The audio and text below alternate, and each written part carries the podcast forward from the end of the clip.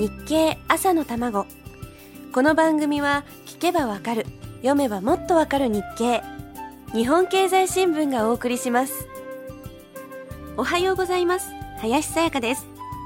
食欲の秋にふさわしくラー油とラーメンのお話から始まった今週の朝玉です。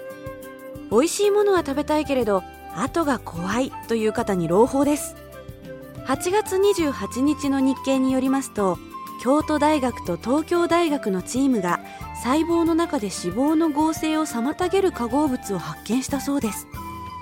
マウスにこの物質を与えたところ食べ過ぎても糖尿病や脂肪肝になるのを防ぐことができました。メタボリック症候群の治療薬開発に足がかりができたということです。いい話ですよね。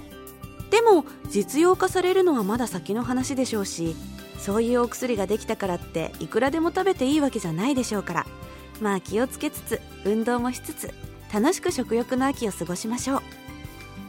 8月4日の日経には日本ハムと佐賀大他が参加している研究グループの成果としてナルトビエイというエイからメタボを予防する物質を取り出すことに成功したという記事が載っていました。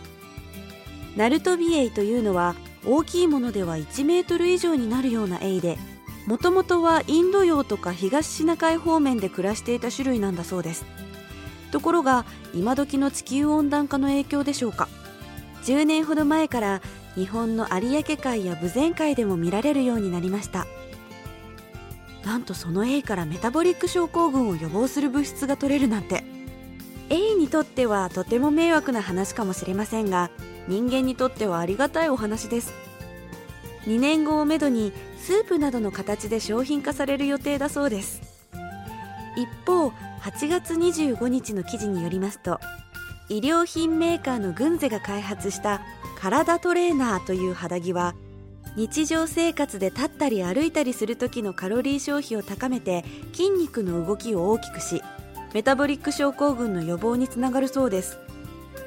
伸びのいい生地と伸びにくい生地を組み合わせることで自然に筋肉の動きが大きくなるように設計されているそうです。いろんな工夫をする人がいるものですね。7月17日の記事によりますと日本人男性の平均寿命は79.29歳。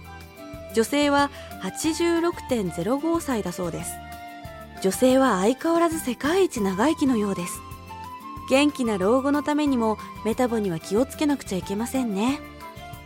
最近は子供たちにもメタボ予備軍と言われるような人が増えているそうで家族揃って対策いたしましょう。日本経済もこれ以上借金がメタボになるようでは本当にあちこち病気になります。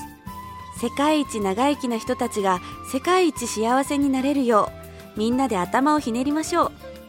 さあそれではこの続きはまた明日のこの時間です。